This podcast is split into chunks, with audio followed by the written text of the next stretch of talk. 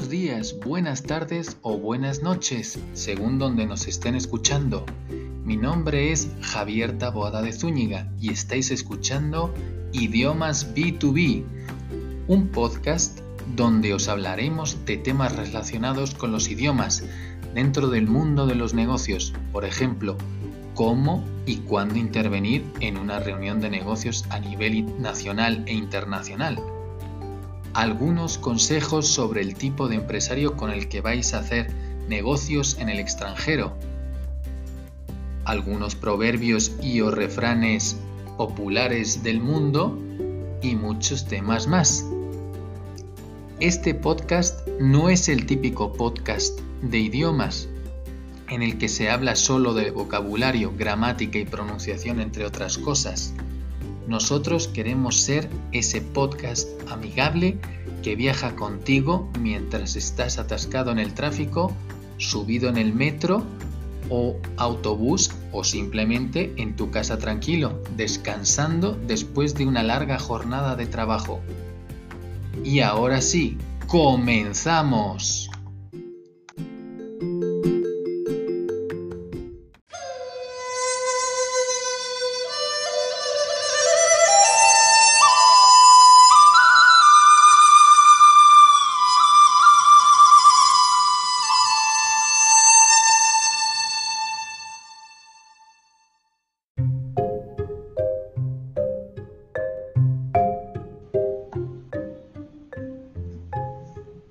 En el podcast de hoy hablaremos en la primera parte del programa sobre el estereotipo o los estereotipos de negocios con japoneses. Y en la otra parte del programa os dejamos una expresión de negocios en árabe. Vamos a comenzar la primera parte del programa hablando un poco de cómo son los japoneses. Empezamos. Sobre la cultura japonesa, vamos a hablar un poco así en términos muy generales, a los japoneses se les educa desde el jardín de infancia para ser respetuosos. Sus modales, a ojos de un occidental, pueden, ser, pueden parecer fríos.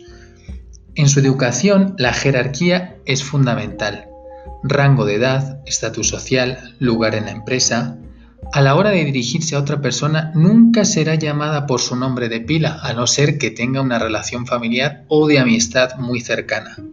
En lugar del nombre se le llamará por el apellido seguido de San.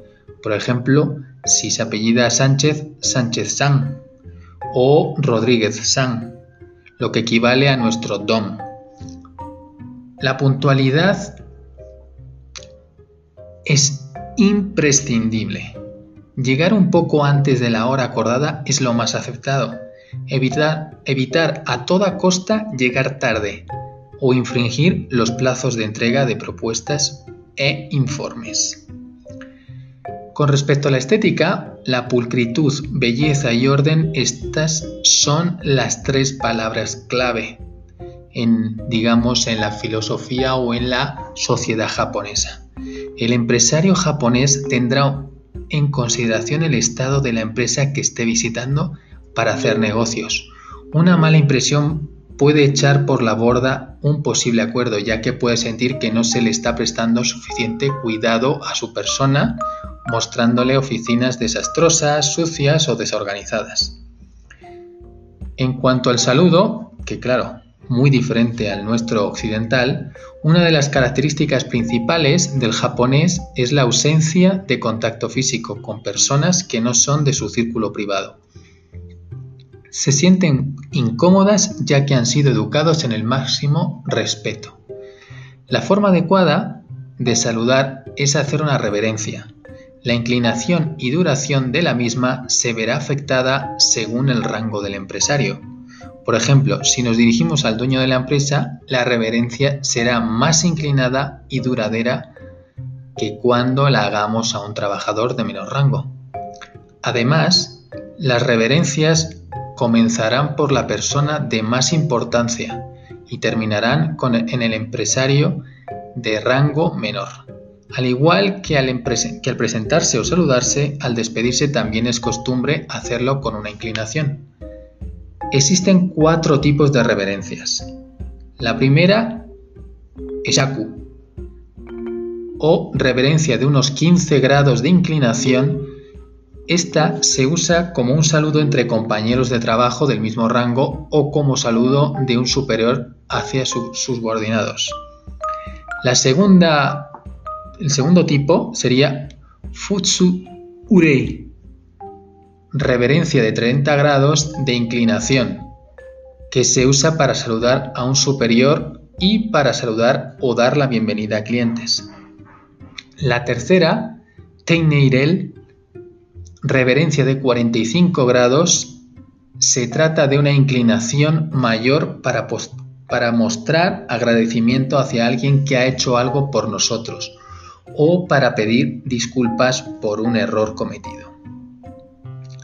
Y por último estaría el cuarto tipo, sería Saikeirei, que sería ya una reverencia de 90 grados de inclinación, se usa para pedir un favor importante a alguien o para pedir disculpas por una falta grave que hayamos cometido. Normalmente creo que esto lo hemos visto, por ejemplo, en casos de corrupción de alguna empresa japonesa, el director general ha hecho una reverencia de este tipo, ¿no? Pero si alguno conoce alguna otra, encantados de que nos lo hagan saber. Vamos con otro tipo de estereotipo que es el trabajo en equipo. La individualidad no es bien recibida. Las decisiones se toman en grupo, no solo en el ámbito laboral, también en su vida diaria. Para el japonés, el bien común primará sobre los intereses de un solo individuo. Y ahora sí, pasamos a lo que serían las reuniones de negocios. Es habitual para el empresario japonés ir a cenar para hablar o cerrar un acuerdo. Estas reuniones son, parte del negocio y no deben ser rechazadas nunca. Y si son rechazadas debe haber un motivo muy, muy, muy claro y muy específico. En una reunión de negocios dentro de la empresa los invitados se sentarán con la puerta a sus espaldas. La vestimenta típica del empresario japonés es sobria. A diferencia de sus homólogos coreanos, que en este caso Corea del Sur, eh, son más modernos, tienen otro estilo, les gusta gastar más. los japoneses utilizan un traje oscuro, camisa blanca y corbata negra. Que muchos estaréis diciendo que van todo el día de funeral. Parece, parece. Es imprescindible llevar unos calcetines de color oscuro y sin roturas, ya que si estamos en Japón la costumbre es descalzarse en la entrada. Si las reuniones en el país nipón van a ser frecuentes, recomiendo la lectura del libro La gestión empresarial japonesa, Tradición y Transición, de Arthur Whitehill. A la hora de debatir una propuesta, tener en cuenta que los silencios son parte de ella. Es señal de reflexión y respeto hacia lo que está argumentando, lo que se está argumentando, perdón. Puede que uno, puede que incluso algún oyente cierre los ojos, no debe considerarse falta de interés, sino atención a lo que se dice. Se entrará en materia 15 minutos después del comienzo de la, de la reunión. Evitar en el transcurso confrontaciones directas, un tono de voz elevado en demasía y un lenguaje corporal descuidado o desafiante. Vamos con la parte de obsequios. A la hora de debatir una propuesta, tener en cuenta que los silencios son parte de ella es señal de reflexión. Perdón, esto creo que ya lo, lo he comentado, entonces estoy un poco ya repitiendo vamos a pasar al éxito asegurado. Solo deberemos observar el comportamiento de los japoneses que son educados desde niños en la rectitud y el protocolo para entender el procedimiento que se usa en las relaciones comerciales y empresariales. Siguiendo la premisa del máximo respeto hacia el empresario japonés, el porcentaje de éxito está asegurado. En otro punto vamos a comentaros cinco estereotipos del Japón fuera de lo común que pueden servirnos para darnos una mejor idea del país y de su gente. Estos estereotipos son claramente a nivel personal, ¿no? No quiero que me juzguen mal. vamos con el primero. La comida japonesa es saludable. Si bien es cierto, no se puede decir que los platos como la, el tempura, la tempura frita, el karage o el gudon sean modelos de comida beneficiosa para la salud. En general, y en comparación con otros países, la dieta japonesa es muy saludable. Si Japón ocupa los primeros puestos en salud a nivel mundial se debe en gran parte a su dieta, que destaca por ser equilibrada, variada y moderada. Japón es un país seguro.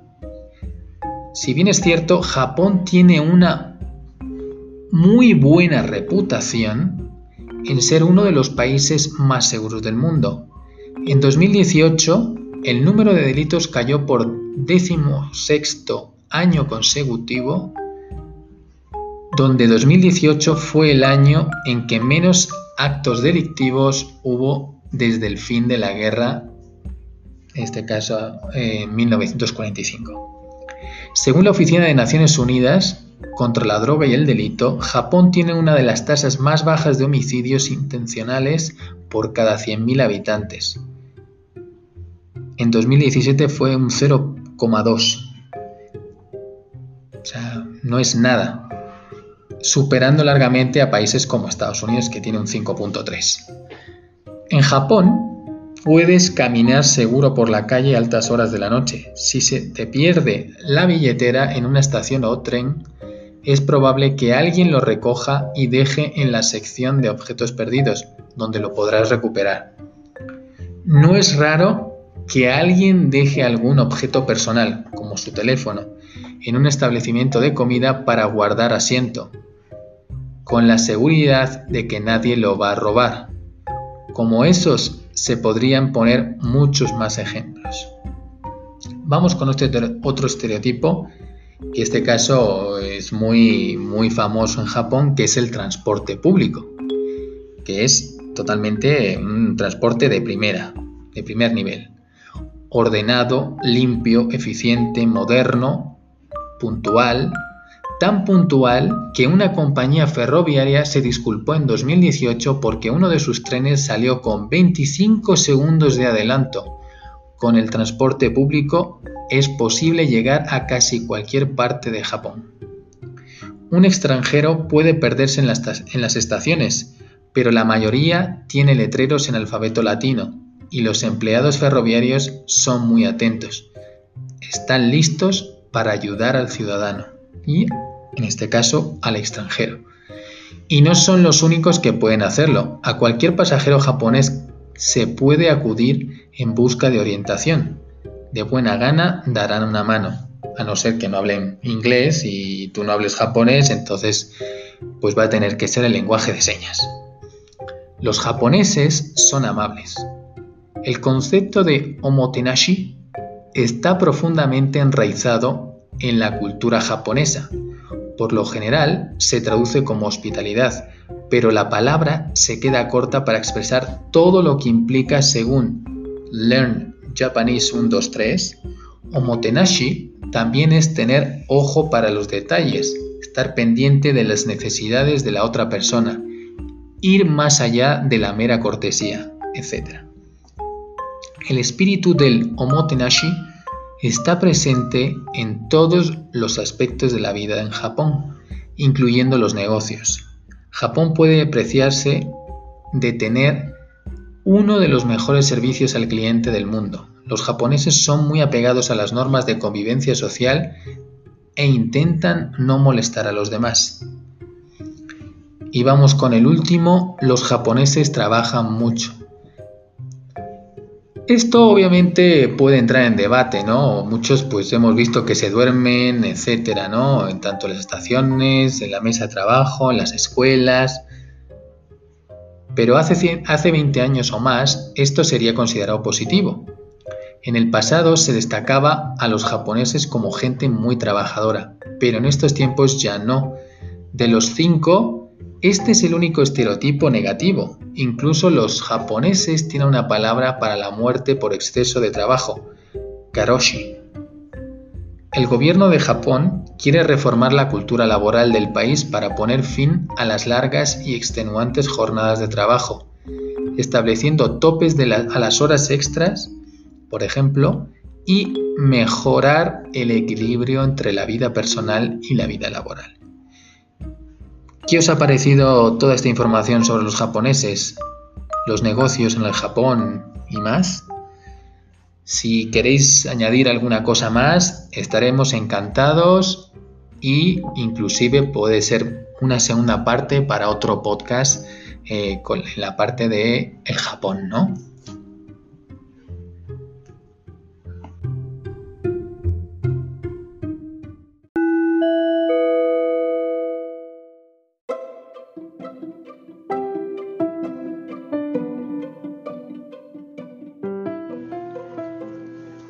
Ahora sí, vamos con la segunda parte del programa, donde os vamos a dejar con una frase de negocios en árabe, que dice así.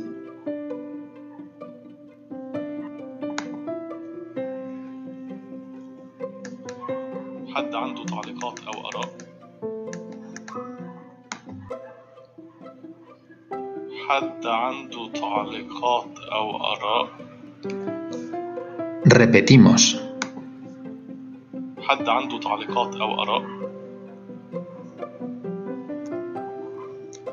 Bueno, esta frase, que obviamente yo se me complica muchísimo, significa ¿alguien quiere añadir algo o tiene alguna duda?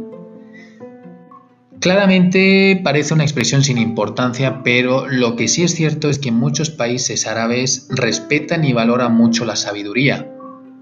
Pero ojo, mejor no pasarnos de listos porque luego puede haber problemas. Y bueno, esto queremos pedir perdón porque sí, la verdad hemos estado con mucha carga de trabajo y nos ha sido muy complicado el poder hacer el podcast cada semana. Vamos a seguir con este ritmo de trabajo y de carga, entonces nada más eh, ténganos paciencia y intentaremos hacer un podcast todas las semanas. No sé si va a poder seguir siendo todos los jueves. Bueno, hoy es viernes 8 de octubre, pero esperemos que si no, un sábado, por lo menos en sábado, hacerlo o domingo. ¿Ok? Muchas gracias.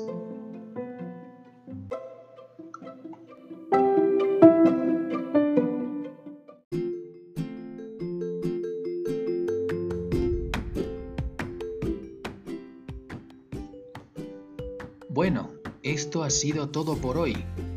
Esperamos que os haya gustado mucho el podcast de hoy y que nos sigáis escuchando en próximos episodios. La verdad es que estamos muy contentos por nuestro primer podcast, que ha tenido una muy buena aceptación y ojalá nos sigan escuchando mucha más gente. Por favor, apoyarnos compartiéndolo con vuestros amigos y compañeros de trabajo para que más gente lo pueda disfrutar. Os esperamos en el próximo podcast de idiomas B2B. ¡Chao!